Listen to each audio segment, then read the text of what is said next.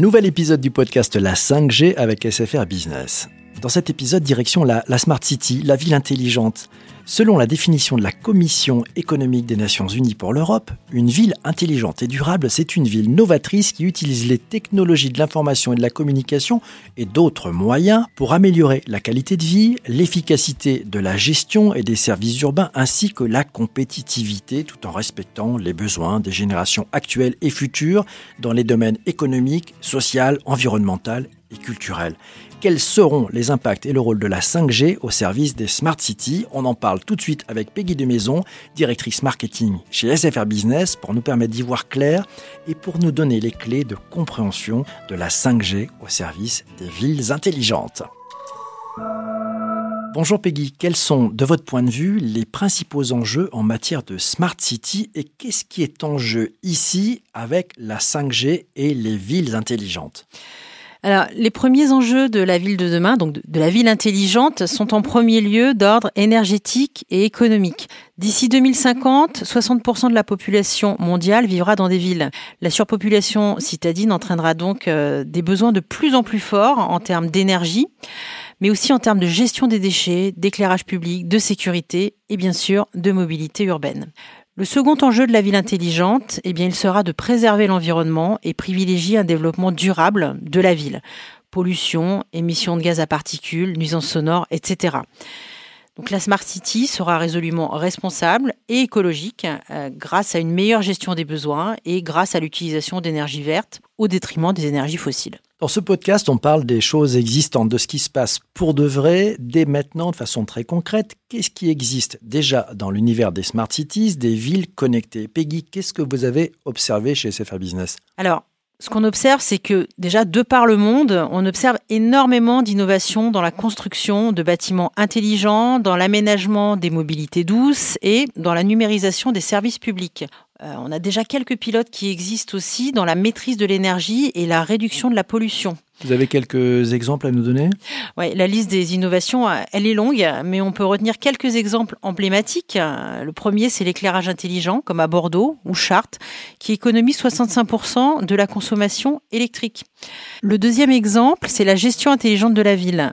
grâce à l'open data, certaines villes partagent des informations en temps réel aux habitants, aux touristes, concernant les infrastructures locales, les événements, les projets de quartier, les axes embouteillés, les places disponibles de parking, l'horaire des prochains bus, euh, où trouver les autopartages, etc. Donc énormément de projets. Le troisième point que l'on peut aborder, c'est la collecte intelligente des déchets, qui s'appuie notamment euh, sur l'Internet des objets. On peut également citer l'e-administration via les applications mobiles de la mairie. Et enfin, la sécurité des citoyens avec par exemple de la vidéoprotection. On vient de voir les grands cas d'usage, mais quelles sont les villes qui sont déjà smart? Vous pouvez nous en citer quelques-unes et surtout nous dire ce qu'elles font déjà? Bien, on peut citer Singapour, Helsinki et Zurich, qui ont été classées parmi les meilleures villes intelligentes au monde, selon un rapport publié récemment par l'Institute for Management Development.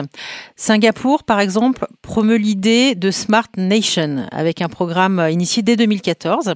On va retrouver des applications de santé, euh, mais également euh, des véhicules autonomes. Toute leur stratégie, eh bien, elle vise à utiliser les nouvelles technologies pour digitaliser les services publics de la cité-État et accompagner les citadins dans leur vie quotidienne. Par exemple, on peut citer la ville de Songdo, euh, qui est sans doute l'une des références dans le monde quant à la gestion de la circulation. Euh, cette ville, elle se trouve à proximité de l'aéroport de Séoul.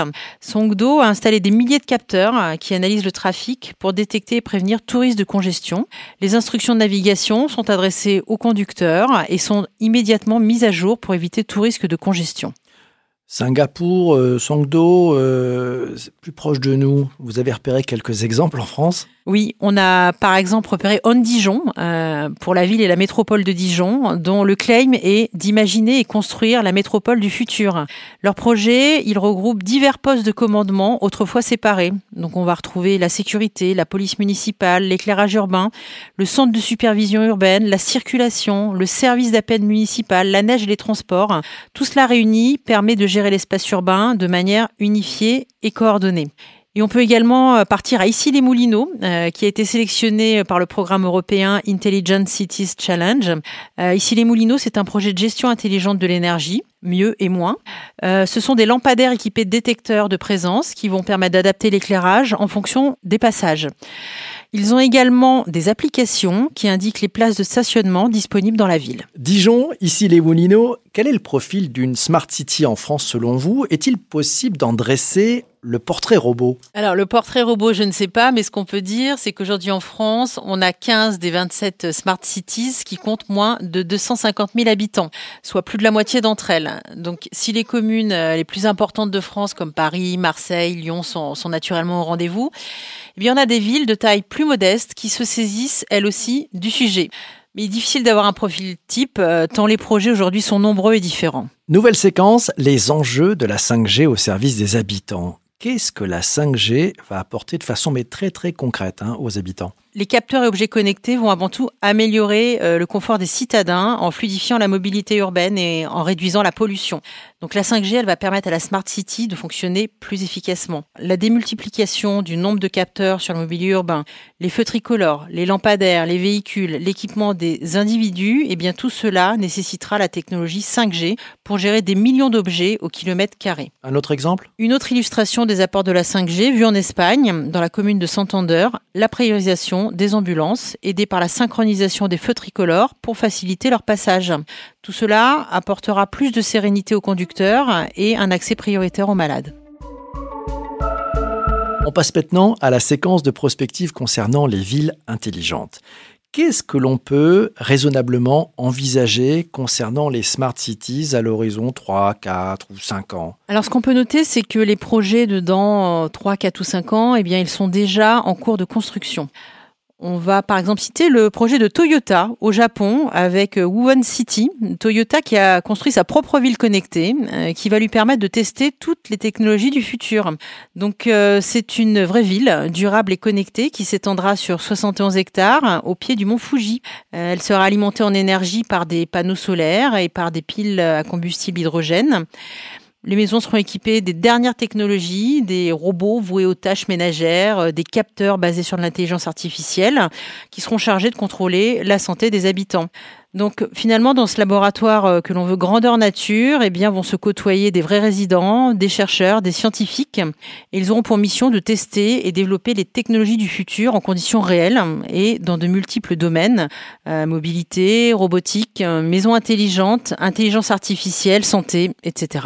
Si on prend un peu de recul, qu'est-ce qu'on peut se dire alors, qu'est-ce qu'on peut se dire raisonnablement sur ce que sera la ville du futur? Alors on peut raisonnablement se dire euh, qu'au regard des, smart cities existantes et des projets, euh, que la ville du futur, elle sera résolument une ville connectée, euh, centrée sur l'écologie, centrée sur la mobilité et le confort de ses citoyens.